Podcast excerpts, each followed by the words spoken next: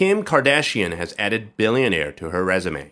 The cosmetics and shapewear businesswoman, who launched her career off the reality TV series Keeping Up with the Kardashians, was included on Tuesday for the first time on Forbes magazine's list of the world's billionaires.